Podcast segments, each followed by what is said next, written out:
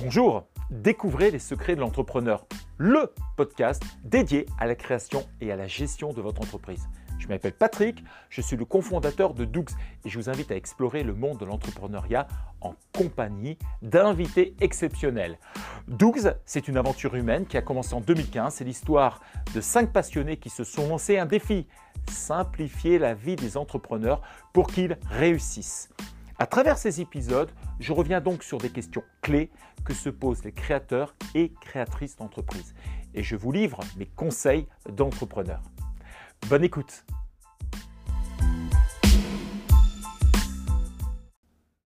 Une URL est une SARL unipersonnelle et donc c'est bien une société commerciale en tant telle. Et pourquoi les gérants majoritaires? Bah, Parce que tout simplement, c'est souvent quelque chose qui est un petit peu délaissé comme statut actuellement. Pourtant, ça a des avantages majeurs et on va le voir tout de suite. Avec moi, justement, Étienne, juriste en droit social. Bonjour Étienne. Bonjour Patrick. Ce que je te propose, eh bien, c'est qu'on puisse regarder ensemble la façon dont nous allons aborder ce point de la rémunération. Une rémunération qui est trop souvent limitée simplement à la rétribution. Hein. Je rappelle bien évidemment que les gérants majoritaires de SRL n'ont pas de bulletin de salaire. Ils s'allouent une rétribution euh, annuellement et qu'ils vont euh, diviser en autant de fois euh, qu'ils le souhaitent. Sur le nombre de mois. Et ça, c'est un grand avantage. Ils peuvent se donner des primes, ils peuvent se donner n'importe quoi, mais il n'y aura pas de bulletin de salaire. C'est une somme à l'année. Et trop souvent, on limite ça. Et moi, c'est la raison pour laquelle on a décidé, si tu veux bien, de faire un petit jeu, un jeu, une expérience ludique, dans lequel on a mis 40 000 euros disposés sous forme de billets. Alors ces billets, bien évidemment, c'est des billets de jeu de une sorte de Monopoly, hein, ce ne sont pas des vrais euh, billets. Et puis euh, j'ai apporté trois boîtes, euh, Étienne, dans lesquelles eh bien, cet argent va être mis dans cette boîte, et puis par un tour de magie, elle va descendre d'abord dans les impôts de cotisation, et puis ça va aller directement pour moi. Et je crois que tu nous as concocté deux scénarios alors oui, donc si j'ai bien compris, cette boîte, c'est le budget de rémunération de mon URL en tant que gérant, c'est ça? C'est exactement ça. Cette boîte, en fait, c'est la fameuse boîte où on va mettre les 40 000 euros. Et puis, ces 40 000 euros doivent servir à tout, y compris, bien évidemment, euh, payer les cotisations sociales à la sécurité sociale des indépendants, les éventuelles euh, euh, prévoyances et autres, et les autres formes de rémunération qu'on verra euh, tout à l'heure. et donc, ces 40 000 euros, c'est la totalité du budget. Alors, on aurait pu prendre plus, 20 000, 10 000, 30 000, 50 000. Là, on a décidé que c'était 40 000 euros. Et ce que je te propose, le défi que je vais te lancer, Étienne, c'est de savoir comment, à partir de deux scénarios possibles, tu peux expliquer la raison pour laquelle cet argent va tomber là et cet argent va tomber ici. Très bien, en fonction des deux scénarios.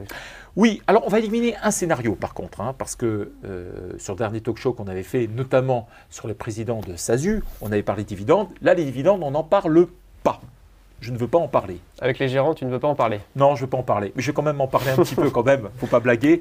On va expliquer pourquoi je ne veux pas en parler. Parce que tout simplement, depuis euh, maintenant un certain nombre d'années, depuis plus de dix ans, euh, les dividendes sont la partie la mal aimée, on peut dire ça comme ça, euh, des SARL et de URL, enfin de tous les gérants majoritaires.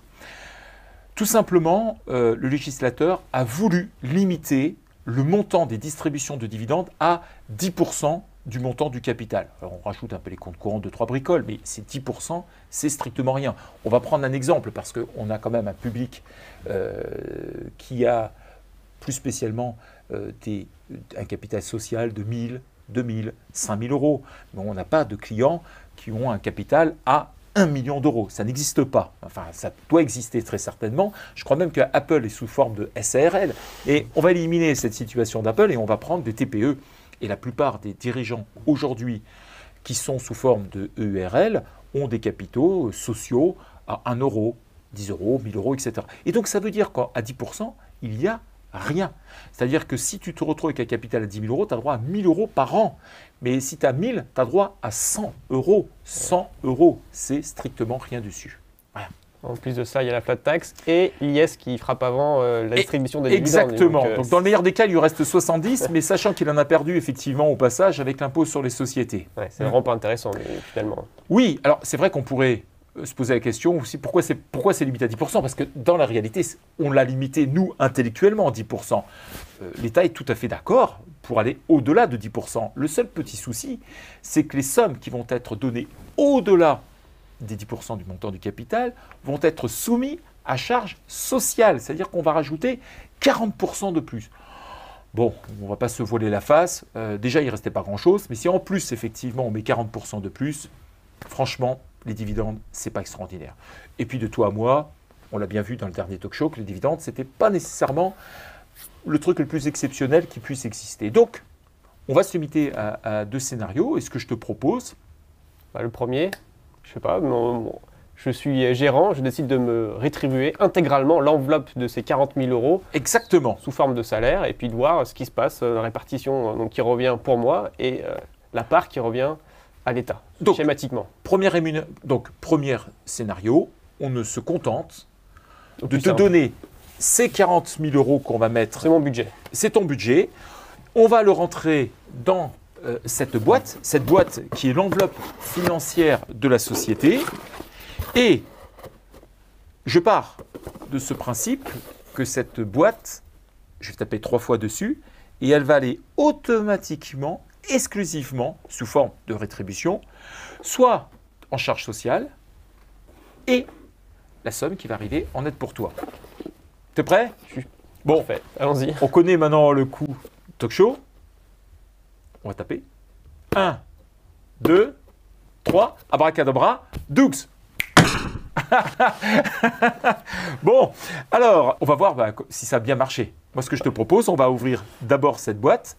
On va ouvrir ensuite celle-ci, et puis la troisième pour le voir directement. On y va? Allez. C'est prêt? Allez, go Alors, la première, c'est qu'on a bien 0 euros à l'intérieur. C'est terminé. Tout a été dépensé. Il n'y a plus d'argent. Tout a été totalement euh, dépensé.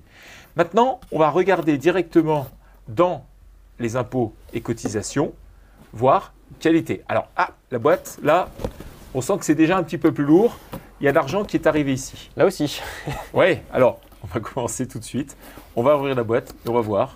Donc la boîte des impôts, c'est ça? La boîte, ouais, c'est ça. Enfin, des impôts, des prélèvements euh, sociaux principalement, hein, euh, des cotisations sociales qui ont pu être euh, versées. Et bah, la somme.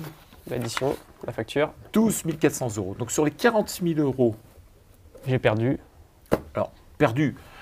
C'est un, petit peu exagéré en disant euh, que tu as perdu. C'est-à-dire que tu as contribué euh, notamment à euh, octroyer sur ton compte 12 400 au niveau social. Alors, il y a une part de solidarité, mais il y a aussi une part de cotisation sociale comme notamment la retraite, hein, il ne faut pas l'oublier, parce que ces 12 400, c'est un mélange de tout, parce que c'est vrai que quand on est gérant majoritaire de SRL ou de URL, on cotise à plusieurs étages. On cotise pour sa retraite, on cotise aussi pour euh, sa euh, protection sociale.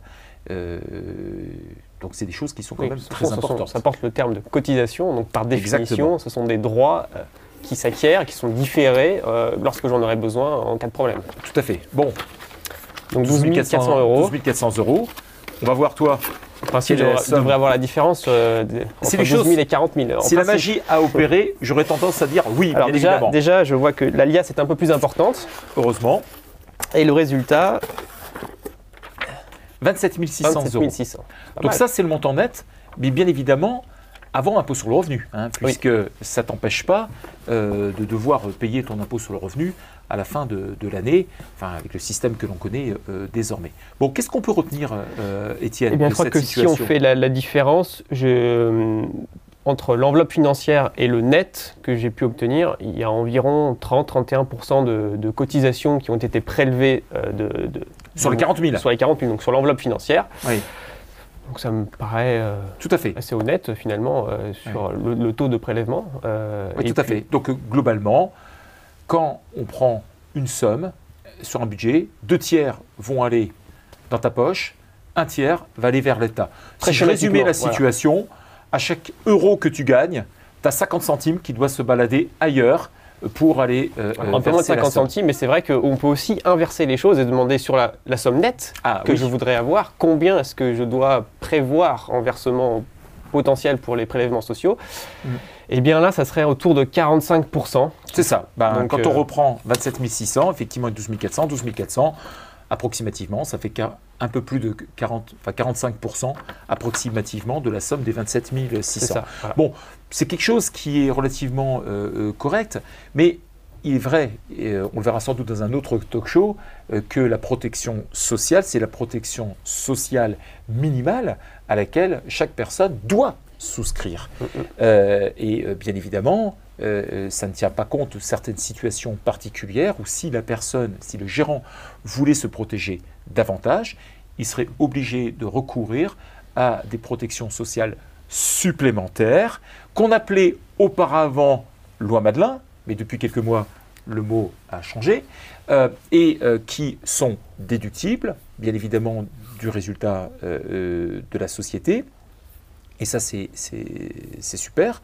Mais d'un autre côté, euh, qui sont considérés aussi comme une sorte de petit avantage en nature dans lequel les cotisations sociales obligatoires se calculent de nouveau. Tout à fait. oui. C'est vrai que je paye moins de cotisations par rapport à d'autres statuts. Mm. Et en revanche, euh, je, je suis moins bien protégé euh, d'un point de vue strictement protection sociale. Donc c'est vrai, comme tu le dis, on peut imaginer euh, souscrire à, à une assurance privée pour augmenter sa protection. Voilà. Tout à fait. Et du coup, mieux cibler peut-être les besoins parce que Mm. on n'est pas systématiquement, on n'a jamais le même âge quand on est gérant. Il y a toute une évolution. Donc tous les gérants n'ont pas le même âge, ils n'ont pas euh, les mêmes euh, caractéristiques. Et il est vrai qu'avec ce système privé, ça leur permet, en tout cas, de peut-être mieux cibler leurs besoins. Bon, Très bien. on va passer Scénario au deuxième simple. tour. Scénario le plus simple qui puisse exister. Euh, celui, sans doute d'ailleurs, qui est le plus souvent utilisé, hein, soit en passant. Moi, ce que je te propose, on recommence le tour. On reprend, On garde ça en Euh, mémoire. on garde ça en mémoire. hein, on va les poser euh, ici. Et ce que je te propose, reprenons cet argent dans la boîte. Hop. Continuons effectivement à remettre. Et puis, on va faire notre deuxième tour. Mais cette fois, peut-être un deuxième tour, peut-être euh, plus. un petit peu plus complexe, hein, je crois. Hein, Oui, on j'ai- va- ces 40 000 euros, ils sont là, mais On va chercher à optimiser un petit peu les choses, euh, je crois, d'accord. avec plusieurs techniques, environ 8. Et puis on va voir si on arrive un petit peu à améliorer cette rémunération sous une forme ou une autre. Les 27 600, l'objectif étant aussi de réduire ce montant-là. là, Mécaniquement, oui. Si on augmente là, on doit réduire l'autre. euh, Principe des vases communicants. Eh bien, allons-y. on y va. C'est parti. 1, 2, 3. Abracadabra, Doux. Hop bon, alors, on va euh, ouvrir cette boîte. Et comme tout à l'heure, eh bien, que se passe-t-il? Eh bien, il y a zéro. Plus rien. Bon, ça va. Il n'y a plus absolument plus rien du tout. Et ce que je te propose maintenant, bah, c'est qu'on va redécouvrir. Mais là, je vais te mettre peut-être ta contribution. Tu vas nous expliquer euh, ce qui va se passer quand même, parce que c'est bien beau de dire qu'il y a plus dans pour toi, mais il va falloir expliquer pourquoi. On y va? Allez. c'est parti. Je pose directement cette boîte ici, et puis on va ouvrir directement celle sur les cotisations. Et toi, tu vas découvrir ta C'est rémunération. déjà un peu plus lourd. Et, et moi, ça a l'air un peu plus léger. Bon, on va voir ça tout de suite. Et j'ai très exactement la somme de 8 983 euros. Ces 8 983 euros, bah, le tas a forcément diminué. Tout à l'heure, c'était 12 004. Donc là, c'est la vraie magie cette fois-ci. hein. Là, on n'est plus en train d'ouvrir des boîtes. À mon tour. pour toi, à ton tour. hein. Ah bah oui. Alors moi, je suis à 31 017. 31 017 contre 27 600 euros. Donc tu as amélioré de... Bonne augmentation euh, Exactement. sur l'année, avec la même enveloppe financière de départ, hein, toujours. Oui, on est toujours à, à- à 40 000 euros d'enveloppe financière. Bon, on pourrait s'arrêter là et puis dire tiens c'était super, euh, génial. maintenant, ce qu'on va peut-être faire, ouais, Voilà. maintenant on va dévoiler notre tour maintenant. On y va? Allez, alors oui, euh, alors, dans, cette, euh, dans ce scénario-là, j'ai donc utilisé différents dispositifs qui sont tout à fait légaux, hein, qui Bien sont évidemment. prévus par, par, les- par le législateur. Certains plus simples que d'autres. Mm. Et puis sur l'enveloppe, donc en- qui- qui- dispositifs qui sont, qui sont venus réduire l'enveloppe, et le restant de l'enveloppe, je me suis versé en salaire. Voilà. Donc bah, je vais commencer par le plus simple, peut-être comme dispositif qui permet d'optimiser la rémunération. Euh, les CESU préfinancés. Ah, voilà. oui, tiens. donc, ce sont des tickets, euh, donc des tickets, un peu comme les tickets restaurants, euh, qui vont permettre de financer des services dans ma vie privée, comme la garde de, de mes enfants, de la crèche, le personnel de ménage, les petits travaux de, de jardinage, le Mm. bricolage. Enfin, tout un tas de services très pratiques Mm. qui, auparavant, j'utilisais mon propre salaire. Fini, j'utilise maintenant les CESU préfinancés. Et ça, c'est un gros avantage. Parce que tu parlais de 1830 euros. 1830 euros que je peux tout à fait donc récupérer de mon URL. Mhm.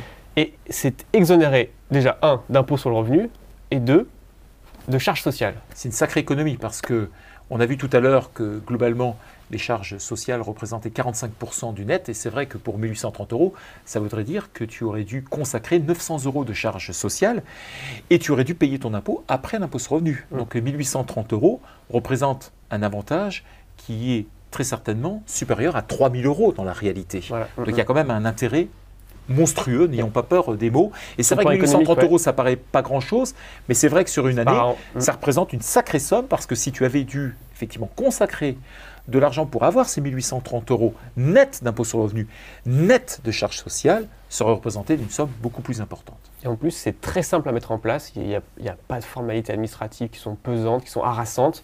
Si je vous commande mon carnet de chèques, je n'ai pas besoin d'avoir de salarié. Petite précision qui a son importance. Oui, tout à l'heure, on verra peut-être qu'il faut avoir des salariés, mais sur les CESU, ce n'est pas le cas. Voilà. Et donc, euh, bon, bah, ça fait 1830 euros que je peux extraire de, ma, de, ma- de mon URL très facilement. Voilà. Et l'avantage majeur, les 1830 euros sont déductibles De l'impôt sur les sociétés. Donc c'est juste parfait. dont on avait parlé pour les dividendes et qui était très problématique euh, ce- sur ce plan-là. Exactement.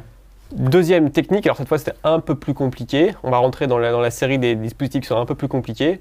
Je serai très bref sur les chèques vacances puisque je peux optimiser jusqu'à à hauteur de 460 euros par an au maximum.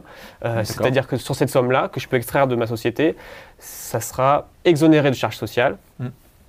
euh, et d'impôts sur le revenu. Euh, et c'est un peu compliqué à mettre en place en vrai, parce que déjà, il faut un salarié.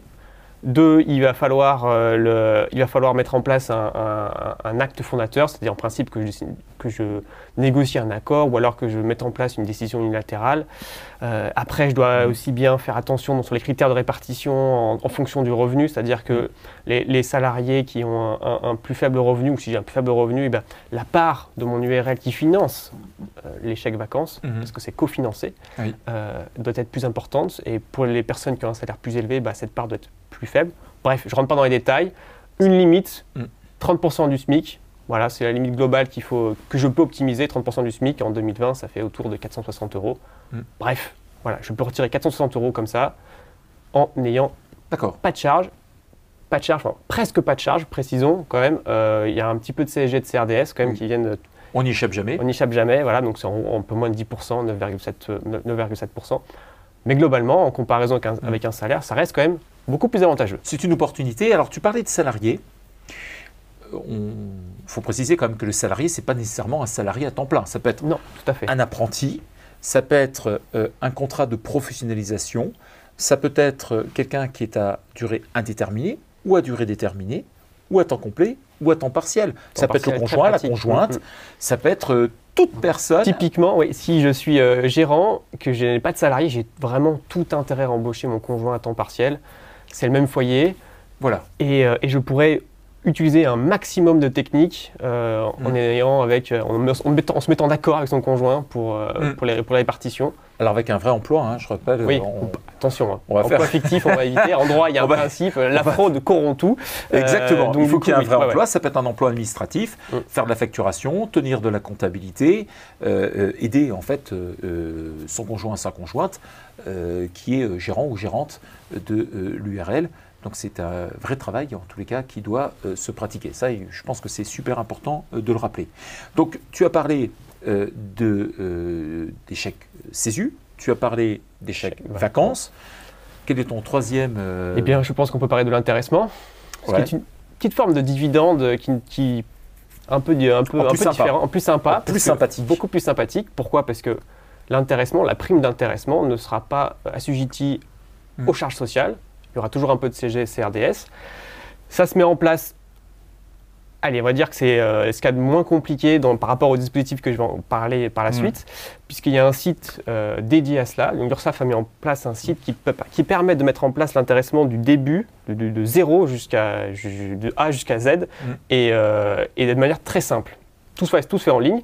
En bref, la prime d'intéressement, c'est, elle est limitée, elle est calculée en fonction des résultats ou de la performance de l'entreprise.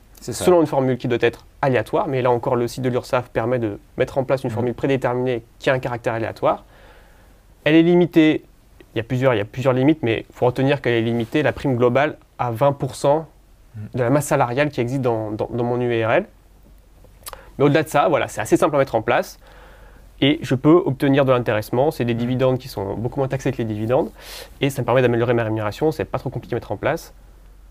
Et je vais l'utiliser dans ce, dans ce, dans cette, dans cette, dans ce scénario-là. Tout à fait. Et donc là, de nouveau, il faut avoir un salarié Tout au minimum. Mm. Euh, euh, et les choses doivent être euh, données et, et déclarées auprès de la directe, il me semble, pour avoir un côté euh, hyper légal et que rien ne soit remis en cause sécurisant, oui. voilà. par l'URSSAF. Alors, Exactement. bon, je sais que tu as fait des articles précis d'ailleurs sur chacun de ces points euh, et euh, je pense que c'est important parce que ça permettra aux personnes de s'y rapporter. Quelque chose à dire de spécial en plus sur le... Sur l'intéressement, euh, je- Ah si, peut-être, c'est déductible, euh, encore de nouveau, de la base imposable à l'impôt sur les sociétés. Et c'est pour ça qu'il y a un côté hyper sexy, c'est que tu as fait une bonne comparaison avec les dividendes qui, eux, ne peuvent pas le faire. Et bien là, non seulement c'est de l'argent qui va aller directement euh, tomber euh, dans les poches directement du gérant et du ou des salariés, soit directement, et dans ces cas-là, ce sera soumis à l'impôt sur le revenu, me semble, soit le gérant qui souhaite placer cet argent, mais on va, tu vas y revenir après dans un plan d'épargne entreprise, aura la possibilité justement d'échapper à l'impôt sur le revenu euh, sur ce tout point. à fait, tout à fait. Bon, est-ce que tu trouves que c'est une bonne transition pour parler C'est ce que maintenant du dire. plan La d'épargne transition est entreprise parfaite. Super. Le plan d'épargne d'entreprise, c'est quelque chose d'assez extraordinaire. Ce qui- Il y en a, je parlais voilà, plan d'épargne d'entreprise, euh, ça va permettre de retirer toujours pareil. On va essayer de- de- d'extraire de, l'argent de sa société sans passer Mhm. par la case euh, charge sociale, en tout cas le moins possible. Mhm.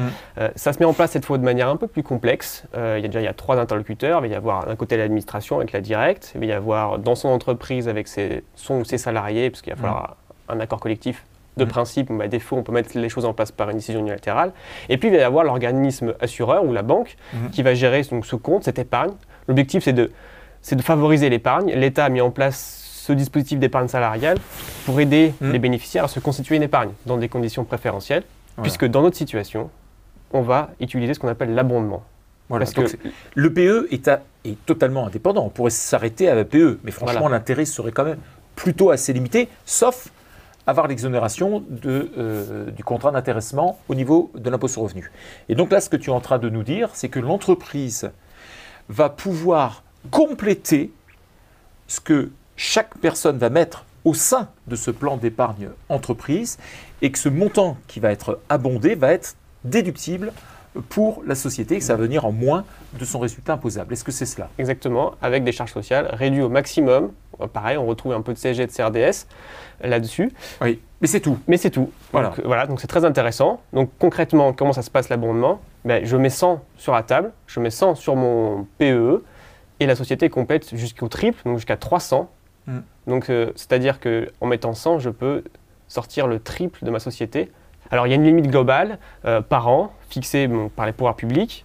Elle est à 6% du pass, Mhm. donc ça nous fait 3200 euros pour 2020. Voilà, ça veut dire qu'une entreprise peut aider et compléter jusqu'à 3200 euros, ce qui fait que la personne peut déposer 1000 et quelques euros. Alors, elle peut déposer 10 000 dans l'absolu et laisser son argent sur PE, mais l'entreprise ne pourra pas aller au-delà des 3200. Elle ne peut pas aller au-delà de 3200 et elle ne peut pas aller au-delà du triple de ce que la personne a pu mettre. Voilà, c'est ça. Voilà. Bon. Il faut garder en, en- en tête cette limite, euh, 6% du pass chaque année. Chaque année, le pass est réévalué. Mais déjà, 3200 euros, c'est- quand même très correct euh, Oui. par, par an.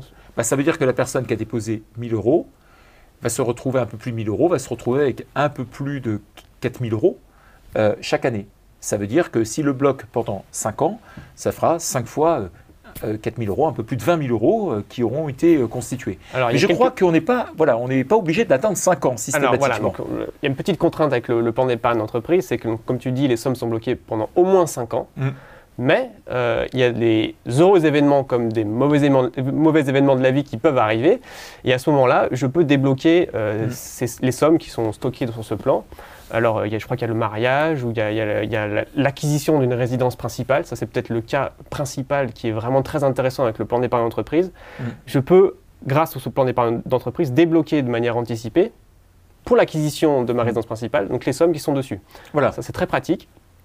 Donc indirectement, c'est l'entreprise qui finance l'acquisition principale voilà. d'une personne. sans passer par le salaire, donc sans passer par les charges sociales qui sont dessus Et l'impôt sur le revenu. et l'impôt sur le revenu.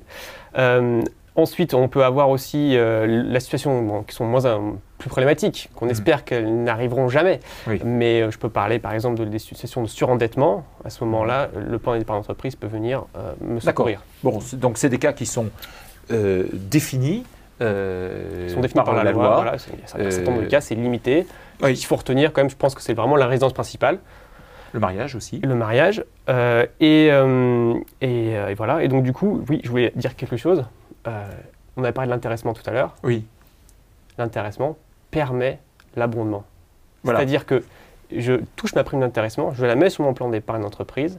Derrière, je peux extraire des nouvelles sommes de, de, de ma- de mon URL, le triple, le maximum. Donc c'est une optimisation en chaîne finalement. Mhm. Euh, donc ça, il ne faut pas l'oublier. Donc ça évite de sortir de sa poche une somme. En fait, on utilise l'intéressement et derrière, on enclenche l'abondement. Ça veut dire que de façon très concrète, quelqu'un qui toucherait un intéressement de 1000 euros pourrait ne pas, le ne pas le percevoir immédiatement, le mettre sur le plan d'épargne entreprise et l'entreprise viendrait à mettre les 3000. Donc ça veut dire que là, on se trouverait avec un peu plus de 4000 euros sans avoir déboursé un seul euro Mm. de sa poche. C'est ça. Voilà. Et on pourrait faire la même chose avec le, le plan de, donc le plan d'épargne, mais cette fois dédié à la retraite. Le PERECO, euh, qui, fait, Oui. qui, fait, qui, euh, qui fait suite au PERCO avec la, la- la- la- la loi de le pacte. Oui. Euh, alors cette fois, l'horizon n'est pas 5 ans, parce que c'est pareil, c'est un, peu, c'est un peu, ça ressemble beaucoup, hein, les deux dispositifs se ressemblent beaucoup. Mm. Euh, les, les sommes sont bloquées en principe jusqu'à la, retraite cette fois-ci. Mhm.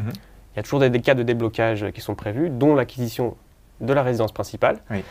Les limites sont un peu plus souples. Cette fois, on ne sera pas limité avec l'abondement à, à 6% du pass, mais on va monter à 16% du pass. Donc on va arriver autour des 6500 euros Mhm. par an. Ce qui fait qu'on peut déposer un peu plus de 2000 euros du Voilà. coup, pour les personnes pour pouvoir être abondé toujours trois fois, puisque ça, trois fois, c'est la limite maximum. Et l'intéressement fonctionne aussi dans, ce, dans, le, dans, le, dans le Péréco. Mm. Là, je n'ai pas utilisé les, euh, les 6500 euros possibles, euh, parce que bon, euh, je, je suis un plus jeune, la retraite, Ouais. c'est pas tout de suite, même s'il faut s'y préparer à l'avance, parce que même la retraite, c'est une, une perte de revenus de toute façon, quoi qu'il arrive, Oui. euh, même à taux plein. Ça, on avait vu effectivement lors d'un webinaire que nous avions pu animer ensemble que les gérants majoritaires, en règle générale, n'avaient que 30 ou 40% maximum des revenus qu'ils pouvaient avoir auparavant. Donc c'est vrai que la retraite, c'est quand même un point important.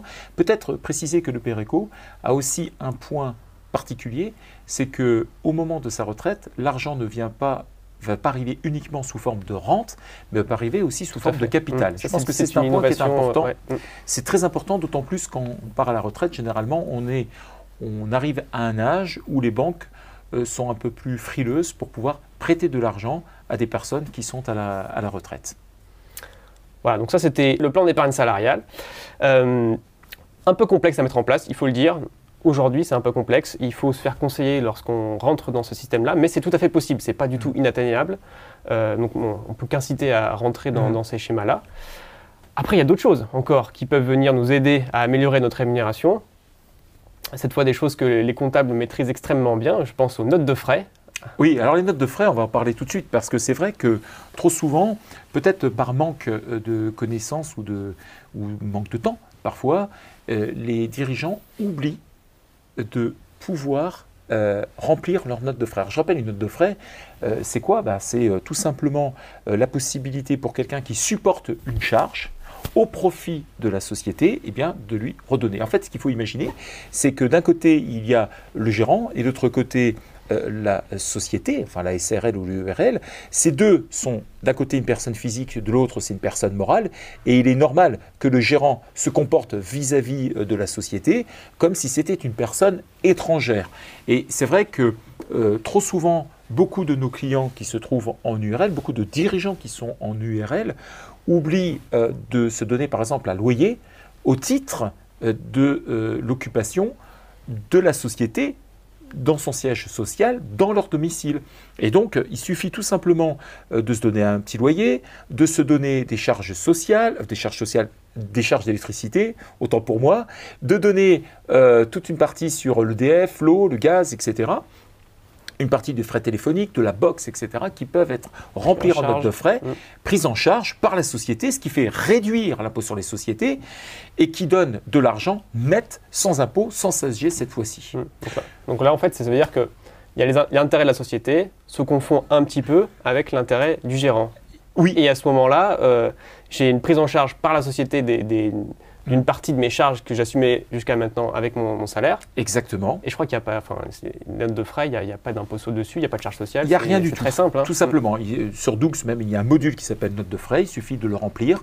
Euh, il faut donc une question de forme. Et donc on peut euh, véritablement euh, imaginer pouvoir augmenter son système de notes de frais de façon parfaitement légale, tout simplement en comptant ce qu'on utilise à titre privé pour le compte de la société.